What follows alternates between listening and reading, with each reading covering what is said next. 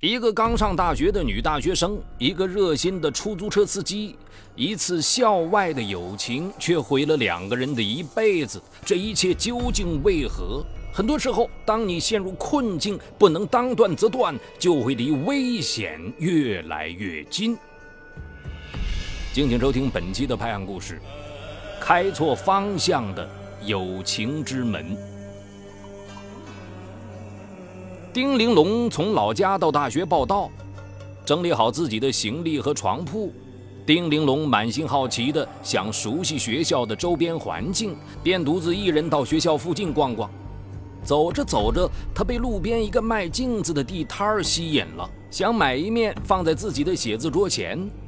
丁玲珑在两面镜子的选择上有些摇摆不定，就开口询问摊主一些细节。没想到摊主满嘴口音，丁玲珑听得云里雾里，完全不知道摊主在说什么。这时，一个站在旁边的男孩看到这情形，不由得对丁玲珑多看了几眼。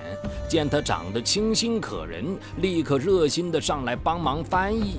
不仅如此，还帮着丁玲珑和摊主讨价还价，让丁玲珑在上海的第一次购物满意成交。这次购物让两人很快熟络起来。通过交谈，丁玲珑得知男孩名叫刘安平，二十三岁，是名出租车司机。这天恰好休息，丁玲珑很感谢男孩的帮助，自嘲说：“我总是这样，是个优柔寡断的人。买东西、吃东西的时候，要从几样喜欢的东西间选择一样，我总是很不擅长。今天真是谢谢你啊！”丁玲珑与刘安平萍水相逢，就将自己的一些情况和盘托出，这让刘安平高兴不已，觉得这女孩真是心无城府。他独自生活，也常常能见到漂亮的女孩。眼前的丁玲珑，除了容貌漂亮之外，更多了一些清纯，令他有种莫名的好感。见丁玲珑对自己丝毫没有设防，刘安平说。呃，能给我一个联系方式吗？我想和你成为笔友。交笔友是刘安平想搭识丁玲珑的借口。刘安平边说边期待地看着丁玲珑，心里有些忐忑，既希望丁玲珑答应，又担心她拒绝。没想到。丁玲珑没有一丝犹豫，就和刘安平交换了联系方式，还俏皮地说：“你可是我第一个笔友啊！”提到笔友，一定会勾起很多人的回忆。这是个曾经熟悉的名词。当年在杂志内页的下面有一个附加栏，会有交友信息，很多人都是在那里成为笔友的。现在我们用上了电脑，泡上了网络，笔友已经退出了历史，取而代之的是网友了。分别时，刘安平脱口而出：“你要是需要用车，随时打我扣机啊！”丁玲珑微笑着摆摆手，和刘安平道别了。望着丁玲珑离去的背影，刘安平有些怅然若失。他在原地怔怔站了好久，才转身离开。那以后，两人通过书信联系。对丁玲珑来说，他是一个刚走进大学校园的学生，一切都很陌生，需要自己慢慢独立生活、学习，难免会有一些不如意，有些不便对同学、家人说的抱怨，便会在信中对刘安平倾诉。他把刘安平当成见过面的笔友。他哪里知道，刘安平只是个职校毕业生，并不喜欢写信，更希望丁玲珑能直接打 BP 机联系自己。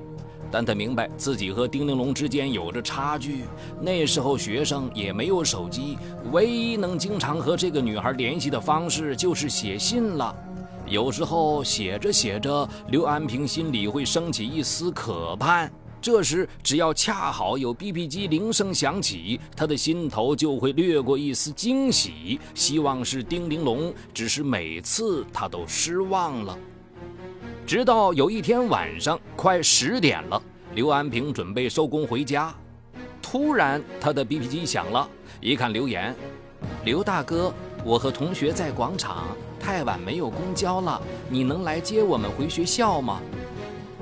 刘安平心中一喜，立刻赶了过去。原来。丁玲珑和两个女同学赶到远在另一头的一所大学见几个老乡，大家相聚甚欢。结果吃完饭结束已经快十点，那所学校比较偏，晚了连车都搭不到。情急之下，丁玲珑想到了刘安平，试着用路边的公用电话给他打了电话，没想到他立刻就赶过来了。将丁玲珑一行送回学校后，已经很晚了。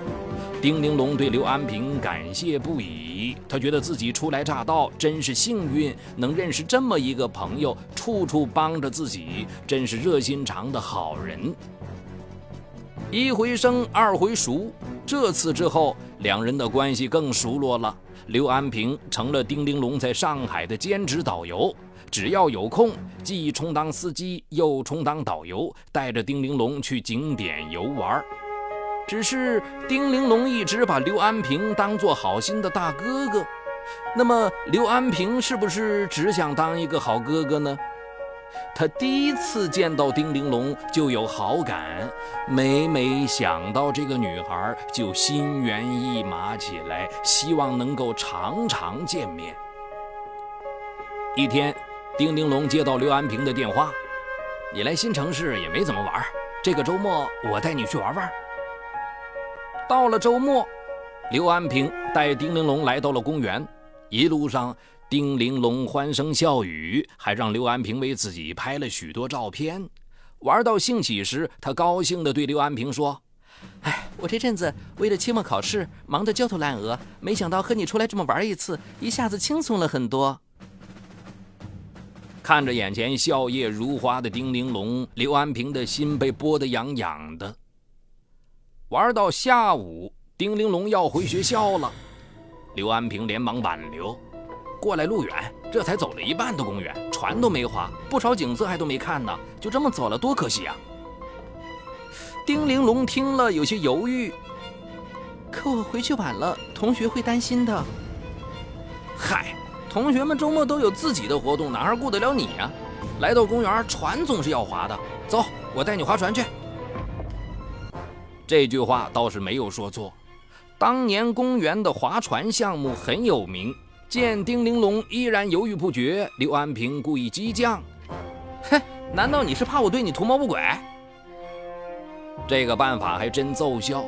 有选择困难的丁玲珑似乎一下就下定了决心。我怎么会不放心你呢？那我们就继续玩。听丁玲珑这么一说，刘安平立刻露出了笑容。接着，刘安平带着丁玲珑划了船，玩了勇敢者道路。不知不觉，日已西斜，游人陆陆续续离去。刘安平带着丁玲珑往公园深处走去。走着走着，丁玲珑见周围的人越来越少，不免有些害怕。刘大哥。公园快关门了吧？这儿都没什么人，我有些怕。刘安平拍了拍胸脯，哼，这个公园我来过好几回了，路我都很熟，跟着我走准没问题。丁玲珑是个性格柔弱的女孩，见他这么一说，也不好意思说什么了，就继续跟着刘安平往前走。走到一个僻静处。刘安平见四下无人，突然大着胆子，一下伸出手搂住了丁玲珑的腰。丁玲珑吓一跳，像是被蛰了似的，用力推开了刘安平。刘安平自觉失态，连忙道歉：“呃，你真的很漂亮，我喜欢你，所以才忍不住。”还没等他说完，丁玲珑就生气地说：“我是把你当大哥哥，我们还是像原来那样吧。”尽管丁玲珑表现得很生气，但他却没有拂袖而去。如此婉拒，根本无法浇熄刘安平内心遐想。此时还没有到公园的关门时间，不远处还稀稀拉拉有些游人。刘安平虽然心思活络，但也矛盾重重，既对丁玲珑有着难以抑制的渴求，又怕他会奋力反抗。他决定再试探一下丁玲珑，于是他问丁玲珑：“天色也晚了，学校食堂该关门了吧？我请你在公园里吃点东西呗。”刘安平紧张地等待丁玲珑的反应。说心里话，此时的刘安平内心有着两种声音：一种是理智的希望丁玲珑能断然拒绝自己，索性让自己死心，扑灭心中的邪念；另一种是疯狂的控制不了自己的欲望，期望丁玲珑能留下来。或许是思维惯性上的优柔寡断，或许是年少单纯。尽管丁玲珑觉得刘安平的行为不合适，但他丝毫没有看出刘安平内心里的欲望，以为那只是因为他喜欢自己，一时没有控制住。善良的他觉得，既然前面已经拒绝了他的热情了，再拒绝一起吃晚饭，会不会伤了刘大哥的自尊心呢？想到这儿，丁玲珑点点头，同意了。两人在公园里吃了两碗小馄饨，吃完饭，见丁玲珑不停地看表，刘安平恰到好处地说了句：“呃，也不早了，我带你去爬山，那里有条路出公园最近。”不得不说，刘安平是善于把握时机的，常常能恰到好处地设好套，让丁玲珑往里跳。涉世未深的丁玲珑丝毫没想到刘安平是别有用心，以为刘大哥真心想带他走一条捷径。丁玲珑跟着刘安平来到了山间小道，渐渐的，他发现刘安平怎么专挑杂草丛生的路走啊？他有些犹豫了，提出疑虑后，刘安平连忙解释：“啊，这是上山的捷径，要省不少路呢。”这样漏洞百出的解释，丁玲珑竟然也没有表示怀疑。到了半山腰，丁玲珑觉得脚疼。刘大哥，我走不动了。刘安平也停了下来，来，我抱你上去。说完，他转身一把抱住丁玲珑，顺势就想亲吻她。此时此刻，丁玲珑总算是看清了刘安平带他上山的真实意图。他拼命挣扎着，幸好远处突然传来几个人说话的声音。刘安平吓得连忙松开了手。丁玲珑赶紧整理了一下凌乱的衣服，害怕地说：“天太晚了，我要回去了。”刘安平又一次不住地道歉：“对，对不起，对不起，我这就送你回去。”见刘安平带自己往山下走，丁玲珑的心终于放下了。他怎么也没有料到，等待他的是另一场噩梦。丁玲珑跟着刘安平走出了公园，来到车前，刘安平体贴的让丁玲珑坐在后排，理由是走了一天，坐在后面可以安心睡会儿。当然，丁玲珑怎么也没有想到，刘安平其实另有算盘。那个时候。路上几乎没有什么行人，一路上，刘安平从后视镜不停地看着丁玲珑，在微黄的路灯下，丁玲珑姣好的面容越发美丽生动，刘安平无法控制心底的躁动。此时的他心里已经越来越扭曲了。不知何时起，丁玲珑睡着了。透过皎洁的月光，刘安平觉得他的酥胸似乎正在发出无声的召唤。他再也控制不住自己，一打方向盘，把车驶入了一条幽静的岔路上去了。悄悄地将车停在了路边，从后备箱拿出一条绳子。丁玲珑醒了，他问刘安平：“到了吗？”